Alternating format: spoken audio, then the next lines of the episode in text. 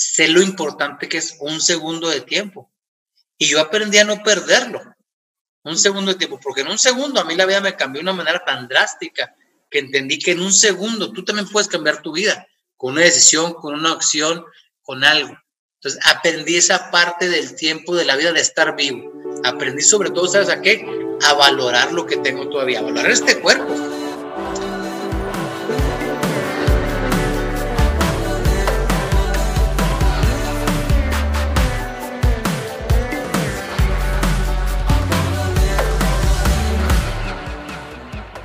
Hola, buenas noches otra vez. Aquí estamos en su programa de los consentidos de chulerías y esta tarde, noche, es algo padrísimo para, la comunidad porque tenemos con nosotros a, a Aarón. Aarón Acosta es conferencista, abogado de profesión y está con nosotros porque ah, en la persona de Aarón hay una historia de resiliencia total, pero más que allá es una historia de, de una persona que te tocó estar en un momento de tu vida que fue el parteaguas, supongo. Entonces, de, de, de una vida nueva pero sobre todo de esa vida nueva que nos compartes, esa, esa vida que para algo te sucedió y ese para algo yo creo que la respuesta es en todo lo que nos compartes. Si te dijera, a ver, preséntate, ¿qué es lo que más es de ti? O sea, ¿qué es lo que te distingue? Bueno, primero que nada, Ana Cris, mucho gusto estar contigo, un placer, te agradezco muchísimo la invitación. ¿Qué, me, ¿Qué es lo que más distingue Aarón? Pues no sabría decirte, yo creo que en lo largo de la plática ahorita vamos a ir viendo más o menos qué es lo que más me distingue. Me presento, soy Aaron Acosta, soy una persona que ha aprendido cosas de la vida, que la vida me ha pasado por situaciones, por experiencias no tan buenas, difíciles, de las que te sacudan y te estrujan así un tanto, ¿no? Pero también son experiencias que me han llevado a, vaya, a poder tener algunas lecciones aprendido otras, no digo que todo lo ha aprendido, todo lo que ha vivido, pero yo estoy seguro, Ana Cris, ahora que de cada mala experiencia que nos toca vivir, algo bueno podemos sacar. Y es lo que ha llevado a Aarón a diferentes lugares, a aprender cosas, a compartir cosas y a hoy estar, gracias a Dios, con toda la gente de los consentidos. Así que muy contento de estar aquí. Sí. ¿Te consideras un consentido de la vida? Híjole, mira, nunca me han preguntado eso, ¿eh? Me considero un consentido en la vida. Yo te puedo decir que sí. Si, si vemos a la vida como una mamá y si vemos a Aarón como el hijo, yo creo que sí, porque te voy a platicar mi historia ahorita más al rato, que no toda va a ser muy buena, no todo va a ser que digas, ay, caray, esas partes como que no son de un consentido, pero me siento ahorita tan privilegiado, tan, tan pleno, tan contento, queriendo más cosas, no conforme, pero sí satisfecho con lo que hasta ahorita hemos hemos logrado. Entonces sí me considero un consentido, la verdad. Eh, ¿Cómo no? De la vida. bueno, platícanos cuál es tu sacudida, porque esas cosas no tan bonitas, no tan, buenas, tan, de mamá consentidora, ¿qué? Mira, la, la, sacudida mayor que me ha dado la vida, ¿no? Mi mamá cuando se enojó la vida, cuando, cuando estaba muy de buena, ¿no?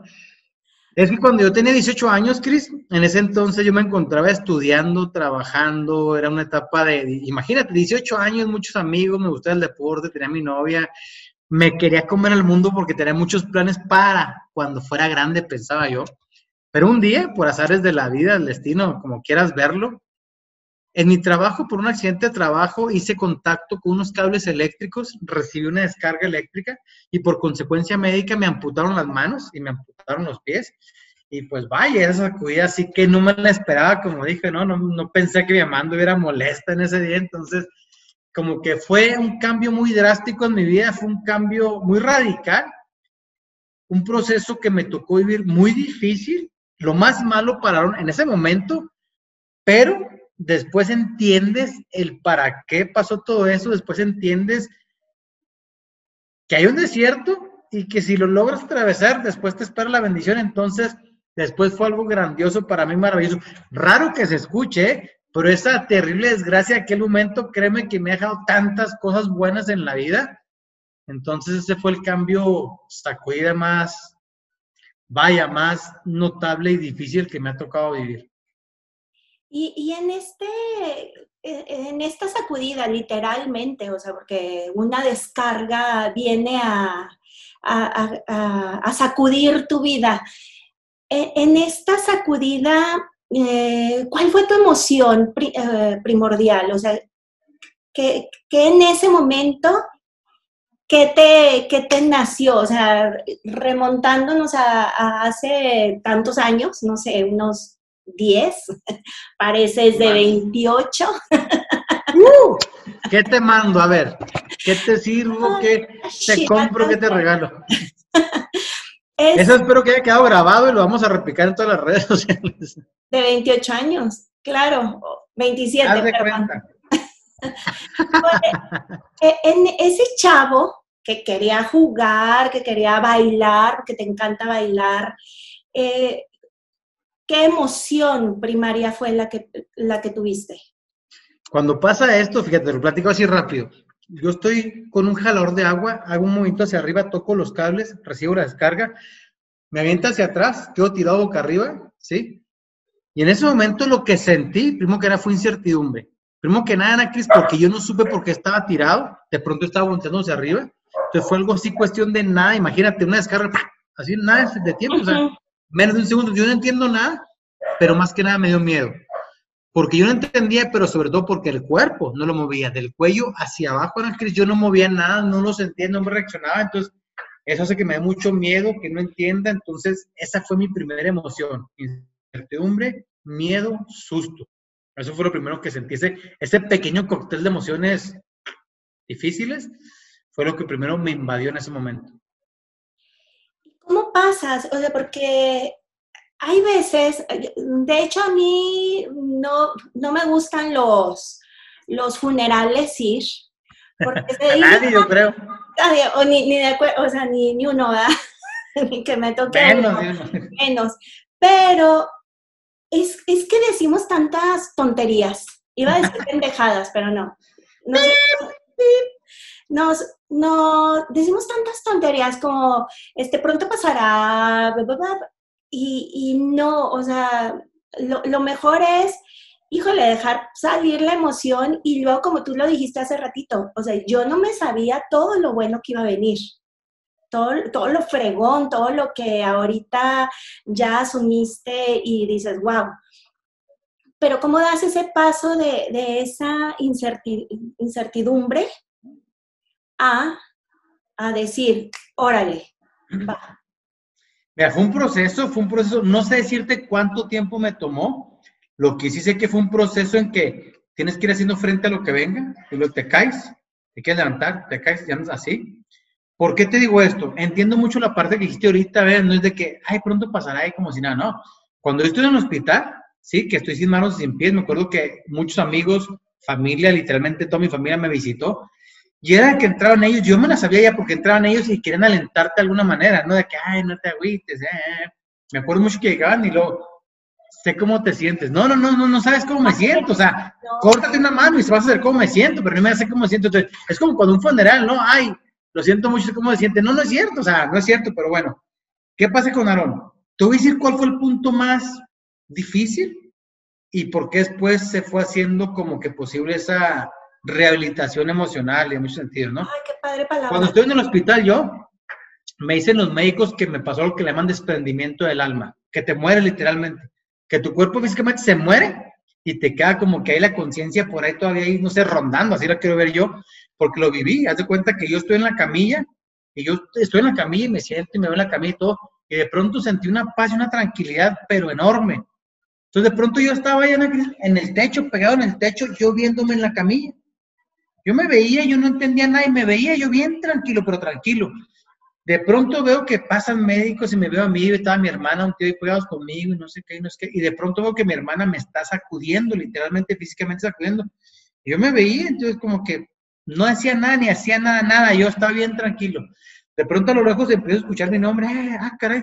Me cae el 20 que me están hablando a mí, que yo estoy afuera y mi cuerpo está allá. Entonces, para no hacerte muy largo ese cuento, dicen que me morí me morí, ya después reviví, lo que tú quieras verlo, ¿no?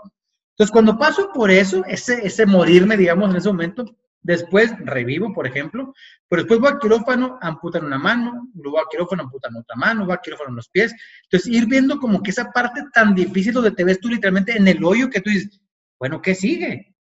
¿Para qué sigue? De ahí en delante fue decir lo que venga, ya cuando me estabilizo, no en la salud, cuando ya, ya, ya paro amputaciones, ya todo el show, ya, ya, ya, ya estamos estables en salud. Órganos bien, todo lo demás, órale pues. De ahí que sigue, lo que sigue es ganancia. Así lo vieron. Lo que sigue es ganancia. No te digo que al siguiente día me desperté, ah, qué bueno. No, no, no, no, no. O sea, eran días de todo, todo, pero ya era con la visión de decir, un día más, vamos avanzando, poquito, poquito. ¿Cuánto me llevó? No sé. Lo que sí sé es que tuve que estar comprometido y decir, avanzo un poquito más este día, avanzo un puntito más, avanzo, avanzo. Como que esa fue la parte que me facilitó, que me hizo posible el seguir avanzando. Aprendiste a vivir.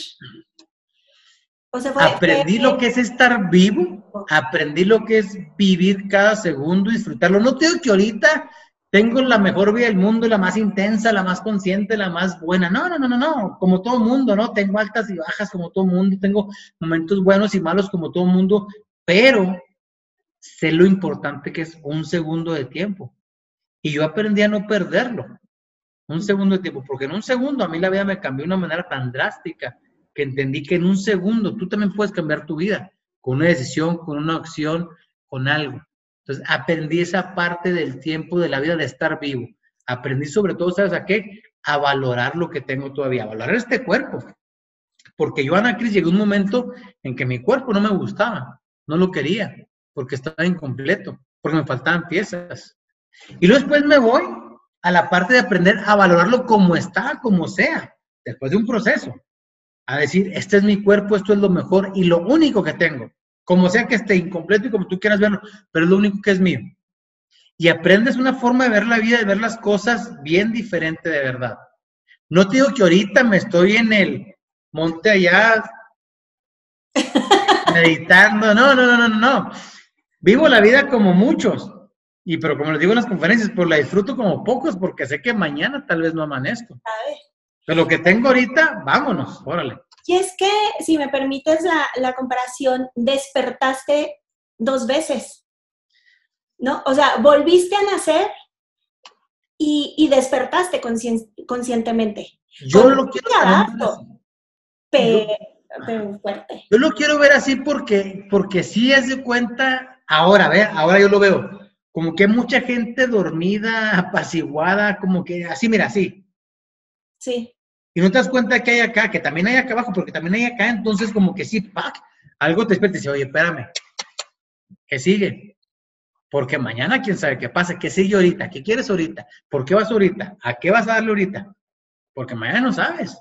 Sí, porque cuando estamos pensando en la crisis, que mañana se repite la oportunidad, que el mes que entra va a ser igual, ah, pues mira.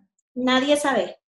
Exactamente, nadie sabemos, entonces si de alguna manera sí puedo decir, ah, caray, me despertaron, ¿no? un bachón y me despertaron, la verdad. Sí, porque este, no, no, no hay forma de saber, este, tú no tenías forma de evitarlo, de saber. Nadie sabe.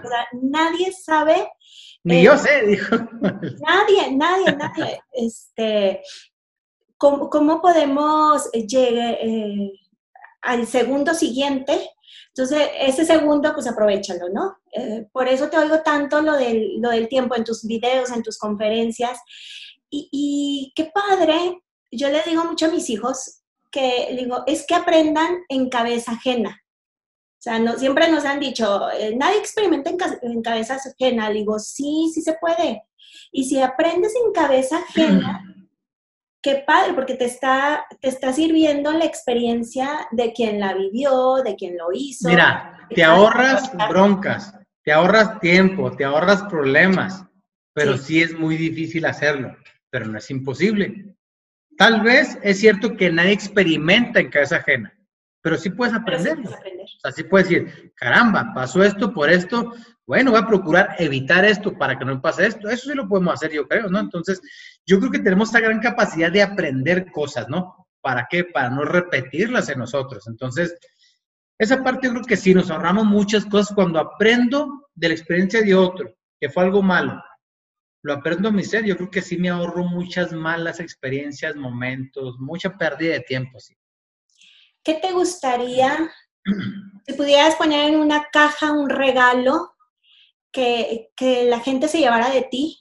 ¿Qué te gustaría que aprendieran de ti? O sea, evítense esto, este caminito. Eh, ¿Qué quieres aprender o dar a, que aprenda la gente de ti? Mira, yo me gustaría, si fuera un regalo, me gustaría ponerles una caja como que un millón de dólares, ya que hagan lo que quieran con ellos. ¡Amigo! si hablamos de una lección, una enseñanza que me gustaría dejarles, es esa parte de que no se pierdan la oportunidad de descubrir de qué son capaces de lograr y hasta dónde pueden llegar. Que no se pierdan experiencias por decir, no puedo, no es para mí, no me lo merezco, es muy difícil, no, si lo intento, me equivoco, se van a reír de mí, mejor así me quedo. Mira, si lo hago mal, más traumar, mejor aquí me quedo. Esa parte de que no te robes tú momentos, oportunidades, esa parte me gustaría más, porque muchas veces, nos paramos por el qué dirán, por cuestiones físicas, estéticas, no voy a la reunión, no voy acá, no hago esto, no lo intento, y aquí me quedo. Y tal vez no te das cuenta y no llegas lógicamente a, a comprobar, a descubrir que de aquel lado está lo que querías. Que de aquel lado de tus miedos, que de aquel lado del no puedo, que de aquel lado no es para mí, está lo que realmente buscas en tu vida. Entonces, eso me gustaría que te atrevas, que no te detengas por nada, que no permitas que nada te detenga y que vayas por eso que quieres. Si lo pudiéramos hacer un regalito, créeme que lo envuelvo, ¿sí? Y a un lado del maletín del millón de dólares te lo mando a tu casa. Eso. te prometo que agarro el, consejo mejor. Porque... Que agarro los dólares y lo otro, quién sabe. No, no, no. Sabes que en algún momento y, yo creo que tenemos mucho esta cultura latinoamericana, ¿no? De llévenme mi millón de dólares y ojalá que me saquen la lotería y un avión y la madre y todo. Ojalá que, Ojalá que, que, sea bendecida con esa lotería. Pero a mí me cambió la vida cuando me di cuenta que la lotería era yo. mis capacidades, bla, bla, bla. Y entonces dejé de desear los milagros este, fáciles y, y, órale, enfócate en tu, en tu meta, en tu lucha y todo. Y es eso, el, no detenerte por el qué dirán. Y, del qué dirán, tú que te dices, que, que dices, no, hombre, es, esta frase sí me gustó, Aaron. O sea, ¿qué te dices todos los días para salir? Yo me digo muchas cosas, muchas, muchas me hablo y si hablamos de frases, yo tengo muchas frases que me gustan. No te voy a decir que una las inventé, que me las copié, no sé, lo que sí que las hace parte de mi vida. Entonces, créeme que yo he aprendido esa parte, mira, ahí te va el ejemplo, ¿sí? Ahorita, la gente intentar algo, se detiene por lo que tú quieras, busca pretextos. El simple hecho de que Aaron saliera a la calle con prótesis. Créeme que era así como que un... ¿Y cómo me va a ir? ¿Y cómo me van a recibir? Mira, tú conoces a alguien nuevo ahorita y lo clásico que es, hola, mucho gusto, ¿cómo estás? Y le das la mano. Cuando le va a dar es, hola, mucho gusto y... ¿Cómo? Y no sabes. Y hay gente, te da la mano, hay gente que te da una palmada en el hombro, se la devuelves, hay gente que te besa, de todo, ¿no? Entonces como que ese fue un gran reto para mí, salir a la calle. Primero yo, o sea, el reto era para mí salir a la calle, que la gente me viera y yo aprender a hacer frente a las experiencias, porque nos hacemos tantos tabús aquí, estereotipos, tantos, creo que así va a ser, de que voy a salir y van a estar viendo y van a estar... Y te das cuenta que el lema no es como tú te lo imaginaste, tan malo como tú lo imaginaste, o sea, la vida se da. Hablamos de frases. Yo tengo una frase que me gusta mucho que dice, yo preferí ponerme zapatos y no esperar a que me alfombraran el mundo. ¿A qué te voy con esto? Yo preferí aprender yo a reaccionar, a entender, a asimilar las diferentes reacciones de todas las personas que me ven y no esperar a que todos reaccionaran como a mí me gustaría. Porque no haces nada y te quedas tú parado. Entonces, como que yo voy a hacer algo y me digo esto. Y no creas tú que siempre ando con la sonrisa, sí, siempre. No, no, no, no. O sea, como todo mundo andamos con los días como van, o sea, haciéndole frente. Pero yo entendí esa parte, que muchas veces nosotros mismos, Ana Cris, somos los más duros en predecir lo malo. Es que lo va a hacer, pero no, mira, me voy a equivocar. No, mejor no. Y somos los más, nosotros los más difíciles, somos los más duros en criticarnos. Es que yo no tengo esto, es que yo no soy bueno para esto, es ta, ta, ta, ta, ta, ta, Sí. Y somos los que muchas veces perdemos la fe primero en nosotros. Entonces yo aprendí esa parte, ¿no? Yo aprendí que la vida te puede tumbar, pero que tú tienes la opción de decidir volver a levantarte e ir por ello. Entonces créeme que yo aprendí el caminito. Y no me importa, yo sé que aquí en adelante la vida me puede seguir tumbando y ver momentos difíciles que me ponga serio y triste, pero yo aprendí el cómo volver a levantarme. Y esa es una gran ventaja, ¿no? Sí, y, los que nos dedicamos a esto de las pláticas, el coach y todo, a lo mejor no sabemos lo que hay de la, atrás de la vida de cada uno. Nada, nada, nada. O sea, no, no sabemos ni las historias, ni los miedos, ni nada, no, no sabemos. Pero cuando abrimos tantito la puerta y vemos esa, esa posibilidad, ahorita que dices, este, pues no, no invento las, las frases, pero sí las haces tuyas con tu vivencia, con tu con lo que tú estás sintiendo y le das sentido, ¿no? A, esa frase. Ahí viendo tus publicaciones y todo, venía una que me encantó, dije, ay, esta es así, como, ah, sé parte del milagro. O sea, no esperes el milagro. O sea, involúcrate en él. Involúcrate. O sea, es, bueno, ya fuiste un milagro porque volviste a la vida, este, sobreviviste a las amputaciones y todo, y todavía Aaron no se quedó ahí sentado a que le alfombraba en el mundo. Fuiste parte de tu milagro. ¿Qué resultados vives ahorita de este milagro? Muy ingrata. Mira, no quiero tenga la vida guau, perfecta, resuelta, no, no, no, no. Pero créeme que lo que vivimos, y te hablo a nivel familia, ¿eh? lo que vivimos ahorita nos llena tanto, hablo por mí, por mi familia, porque así lo vimos, nos llena tanto, nos gusta tanto, nos deja tantas satisfacciones que también hay que pagar un precio, ¿eh? que también hay que hacer algunos sacrificios, eso es sin duda. Pero lo que está del otro lado vale tanto la pena para seguir pagando ese precio. ¿A qué me refiero con esto? Viajamos mucho por el trabajo, tenemos muchos eventos, conferencias, nos vamos de gira, dejamos mucho a mi hijo solo en casa, por ejemplo. Esa es una parte del sacrificar, de pagar el precio, ¿no? Pero es para algo más. Entonces, a la par, ¿sí? Que queremos dejar un buen mensaje, estamos disfrutando el mensaje. Y no digo que Aaron sea el mensaje, Aaron es el mensajero tal vez. Mi esposa es la mensajera, mis hijos, o sea, pero queremos llevar ese mensaje a otros lugares que creemos, tal vez no que siempre haga falta, pero que siempre suma las vidas.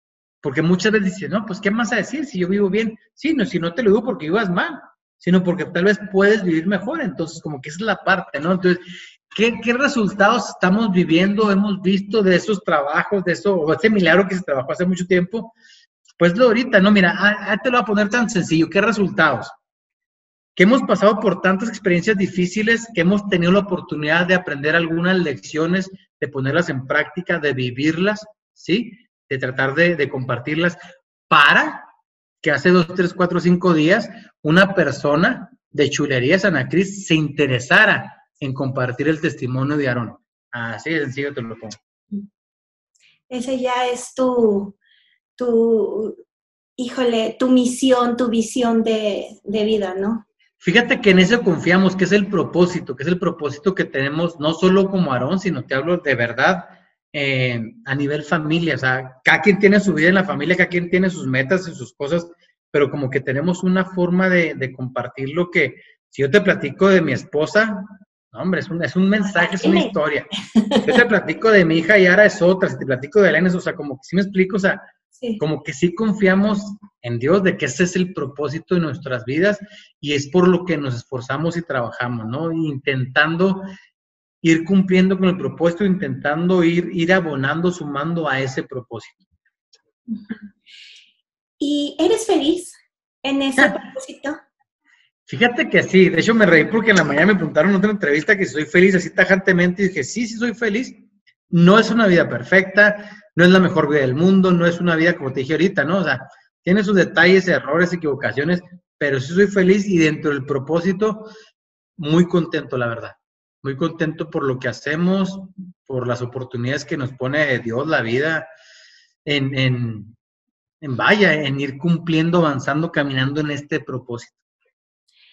Fíjate, porque me llama la atención, es como cada quien vive sus historias y, y no podemos este, híjole, si alguien llega y se queja de la gripa, no puedes decir, ay, pero yo me duele, este, El corazón.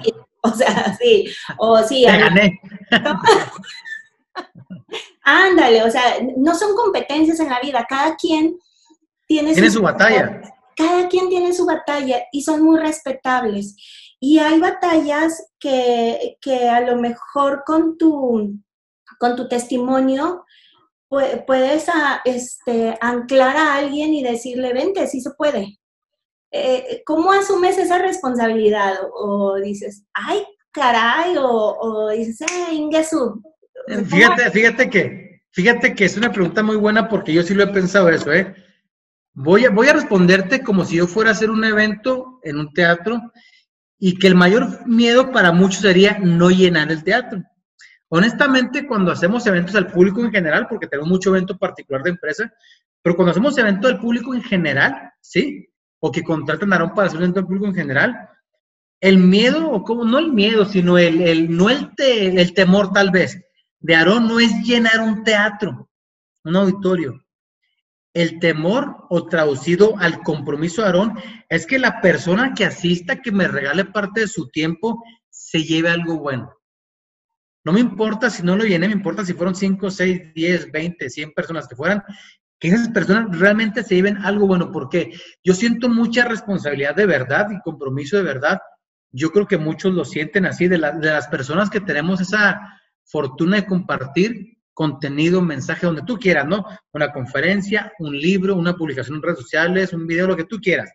Siento esa responsabilidad de lo que yo te comparto por tú haberme dado ese privilegio de ponerme atención un ratito, lo que tú quieras, de escucharme, de verme, que yo en ese momento te deje algo bueno a ti, que te sume algún puntito, lo que sea chiquito, pero que te sume, no que te quite.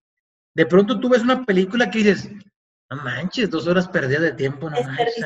Ajá. Sí, o vas tú a un evento que dices, no, hombre, Dios quise el boleto.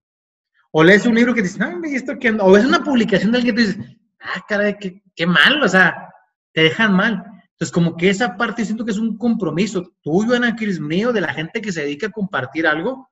Es una responsabilidad de verdad, o sea, estar detrás de la cámara, el micrófono, de la pantalla, es una responsabilidad que no muchos entienden. Yo lo sé que muchos tienen su estilo de compartir cosas que, pues bueno, ¿ah? cada quien, pero yo, Aaron, sí siento esa parte de verdad, sí siento esa parte de decir, como que parte del propósito de la misión es, cuando toque tu vida, que tu vida quede un poquito mejor. Ese es parte del compromiso, ¿no? O sea, de alguna manera. Y uno te toca con, un, con una foto, con una imagen, con un audio, con un video, una palabra, con lo que tú quieras, ¿no? Oye, Aarón, y, y, y es Aarón el conferencista, Aarón el, el que se dedica a dar testimonio, pero Aarón, ¿cómo es como papá? Barco, chido, Híjole. ¿cómo eres? Yo creo que esa respuesta más bien, más, ándale, más bien te la dan mis hijos. No, mira, te voy a decir yo, ¿eh? ¿Cómo yo me veo? No soy el papá perfecto porque sé que ser un papá perfecto no existe para empezar. Nadie nacemos sabiendo ser papá ni todo. Y yo, yo creo que lo que sí he querido hacer, salvo que mi, mi esposa me escucha ahorita, me mete un guarachazo, ¿no? Ay, no es cierto, es aprender en el camino, ir puliendo detalles en el camino, pero yo creo que soy los dos. Mira, yo tengo una conferencia que se llama Papás de Carne y Acero.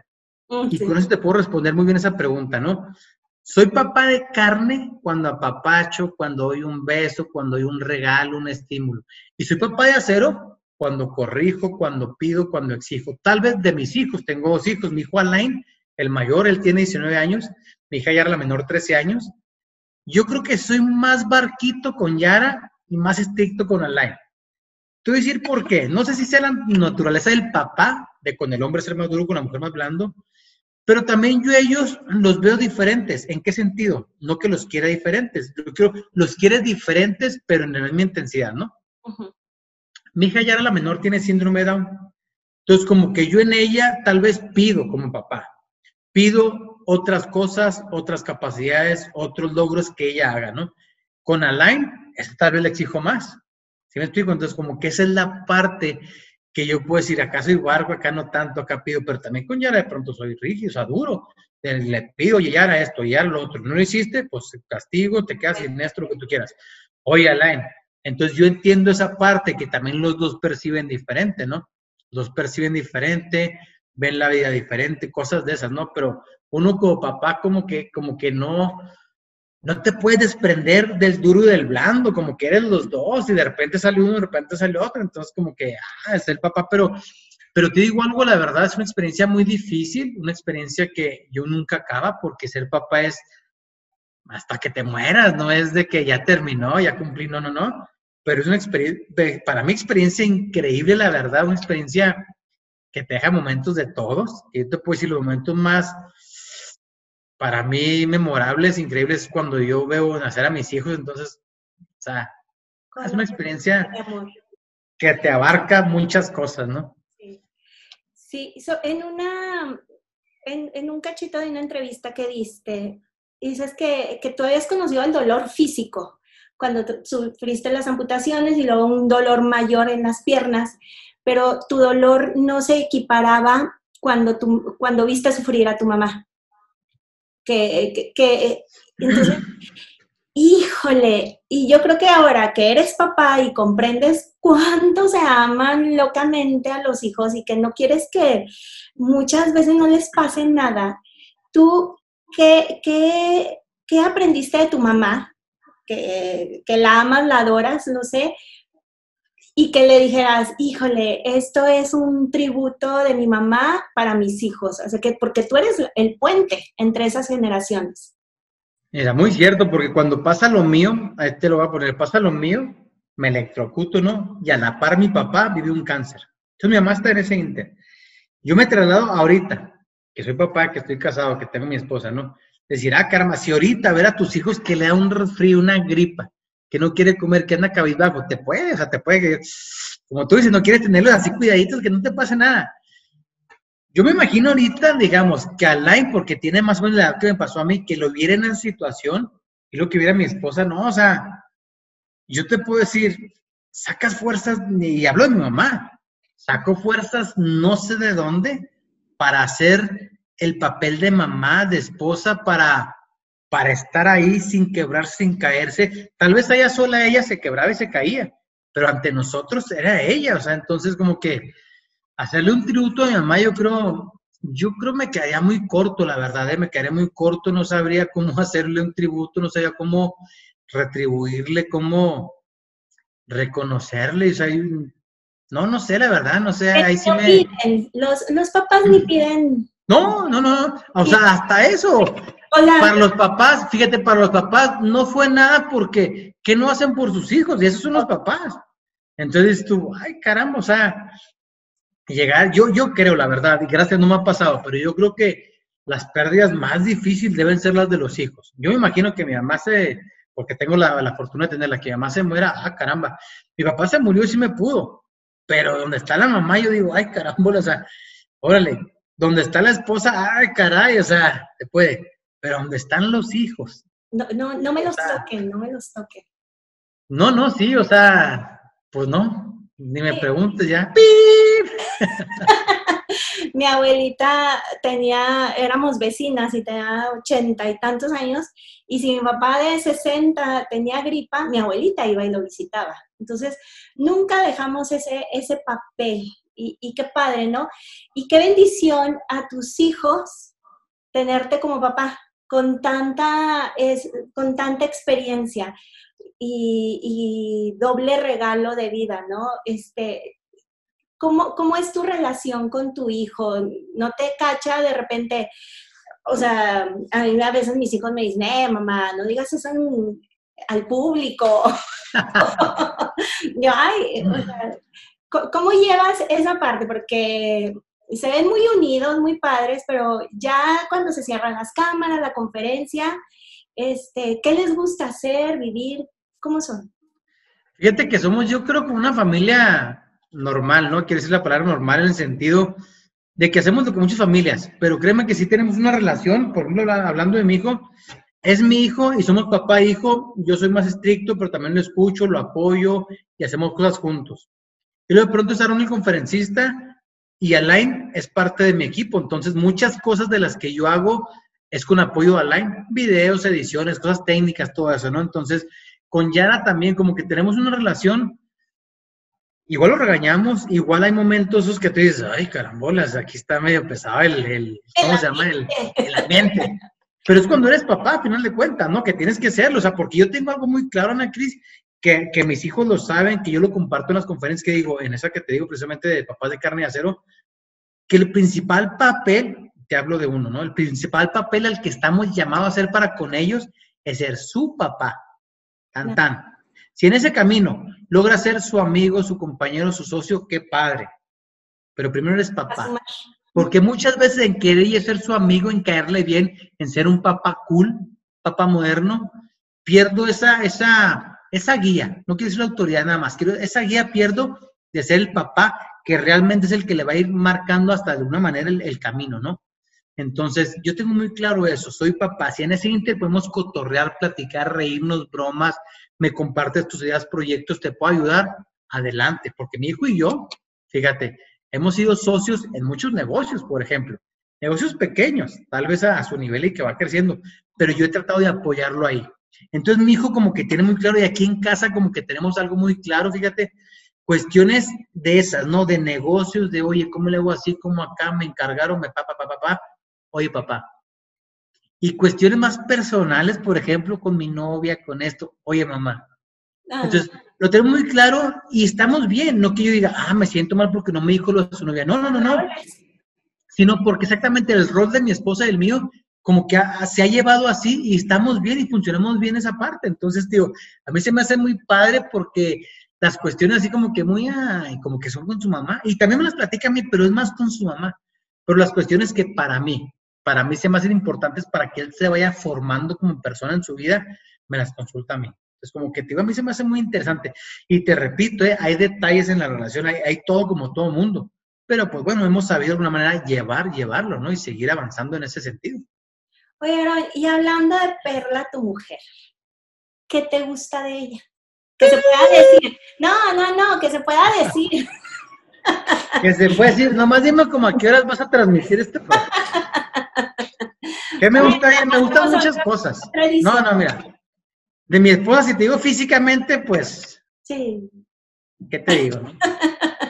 Pero, pero lo que más me gusta de ella es que han sido muchas cosas en el camino. O sea, si, si, si has escuchado, si conoces la historia de nosotros, te puedes dar cuenta como que hay faltan palabras para decirte realmente qué me gusta ella. Mira, yo me acuerdo mucho una vez que yo estaba leyendo una historia que te dicen, bueno, ¿y qué te gusta esa persona? Ah, pues me gusta que está muy guapa. El día que se le quite, ah, pues me gusta que es muy inteligente. El día que esa inteligencia merme, ah, entonces que cuando tú sabes qué es lo que te gusta, qué es lo que te enamoró esa persona, como que es algo muy incompleto, porque algún día va a acabar. Pero cuando dices, ah, no sé, o sea, no sé, me gusta, me encanta, la amo, la adoro.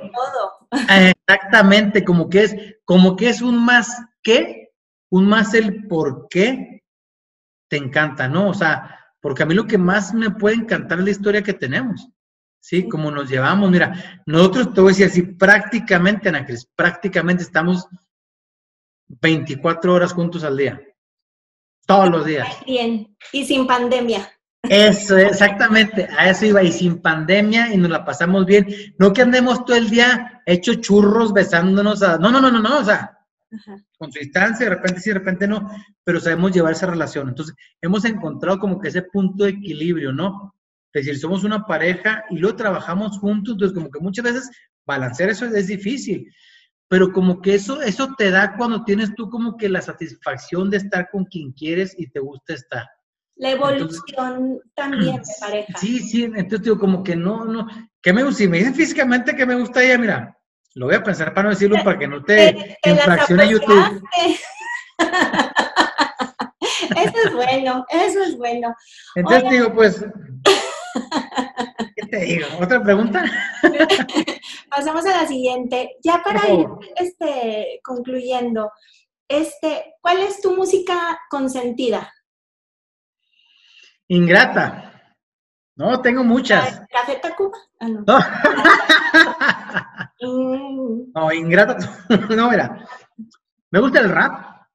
Me gusta la música de antro me gusta la banda, me gusta la norteña, me gusta, me gustan muchas, me gusta los boleros, me gusta cuartetos, me gusta instrumental, o sea, es que... Una consentida, así. Ah, no, no, tengo, es el momento, yo creo, es el momento. ¿Libro consentido? ¿El mío? Esto, que se llama Yo Soy Aarón, el primero, y, luego Despertando Vidas, que lo pueden descargar en tu página Sí. Y, lo pueden también mandar. Este, comprar en físico, comprar en digital en mi página, sí. Este, es que. ¿eh? ¿Cómo es? Que vale la pena alimentar esa, el alma con esas. Sabes que yo soy muy difícil para tener cosas favoritas, ¿eh? La verdad. Me preguntaron en la mañana en entrevista. No me acuerdo exactamente qué, pero oye, ¿cuál es esto? Ay, no tengo. Oye, ¿cuál es? Ay, no tengo. O sea, como que tengo, no sé decir, no muchas, comida favorita, ay, esta y esta y esta y esta, ¿sí? Esto ay, es como que así, entonces como que una música no tengo, como que una, no tengo porque a, cada una le agarro su, su, chiste, su sabor, su momento, ¿no? Hay momentos que son para la banda, hay momentos que son para la música mm, romántica, para el pop, para lo que tú quieras, es como que, como que es más el momento, la experiencia que la cosa. Entonces, bailas al ritmo que la vida te pone. Al, ritmo que, al ritmo que suena el musicón. Exacto, ¿verdad? Y, en tus videos y todo, ahí se ve padrísimo cómo bailas. ¿Qué título? Llevas dos libros y que, va, que vas a tener muchísimos más. Pero ¿qué título le pondrías a tu vida? ¿Qué título le dirías? Híjole, con este encabezado puedo, puedo decir que este es mi libro. Ser feliz, ¿por qué no? Sí. Pudiera ser eso. Qué padre. Y es un mensaje que necesitamos. Urge, urge hacer un equilibrio en nuestro país, en nuestra sociedad, en nuestro continente, de, de, no enfocarnos nada más en el puntito negro de la hoja, sino en las oportunidades de la vida, de, que te genera estas, esta, que oigo en ti, no querer perder el tiempo y, aprovechar por esta oportunidad de despertar dos veces, ¿no?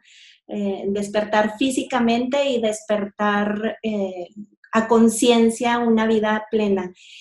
Y, muchas gracias por, permitirnos este, parte de tu felicidad compartirla. Eh, ojalá que, que, cada vez se te vayan abriendo más los canales, más la gente te vaya conociendo, porque urge, urge, urge de verdad gente que quiera ser feliz, que nos sumemos en esta eh, sociedad feliz. Yo soy muy soñadora y muy, yo creo que mi, esposo dice que vivo en Cristilandia.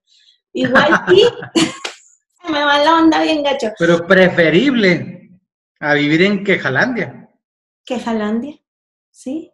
Sí, Fíjate, yo creo, yo creo que dices muy cierto, ¿eh? Urge, falta mucho personas que quieran ser felices, pero también que se la crean que es posible. Porque muchas veces, San Cris, estamos esperando que la vida sea perfecta, ideal, que tenga el carro del año, la casa de tal tamaño, que tenga la familia perfecta para empezar a ser feliz. Y no me la creo. Y, baso mucho en las circunstancias. No, no, es que ¿cómo quieres que sea feliz en este entorno? O sea, ¿cómo quieres que ande contento con esta pandemia? O sea, ¿cómo quieres? Y ahí, mira, ahí perdemos. Y, y, todo está en nuestra propia decisión, todo está en nuestra propia propia conciencia de querer hacer las cosas de o tú hubieras sido el, ese Aarón en el que esperaría que le pusieran la alfombrita, que lo cargaran, que hicieran las cosas por él, y decidiste eh, hacerlo tú mismo, pero aparte decidiste eh, con, un mensaje de felicidad, eh, con un mensaje de, de, agradecimiento a la vida, de, por eso ah, te vuelvo a hacer ahora la pregunta, ¿te crees con sentido de la vida? Más que creerme, me siento consentido. y eres un consentido de chulerías. Muchísimas gracias. Espero volver este, a tener algunas participaciones. Este, eres un consentido. Con mucho gusto. De verdad, de, aquí, porque en, este caminar de, crear un, equilibrio en, nuestro, en nuestra sociedad, que eso es lo que que, lo que buscamos aquí en Chulerías a través de la buena vibra, este equilibrio social e impulsar todo lo que, lo que esté a nuestro alrededor.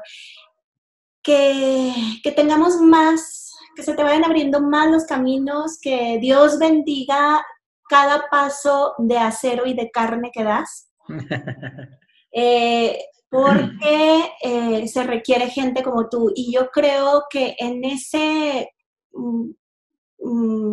madrazo que te dio la vida, este, a lo lejos, eh, yo creo que Dios sonreía. Dios sonreía porque sabía lo, todo lo que, tuve, lo que venía. Y muchas gracias por aceptar ese reto.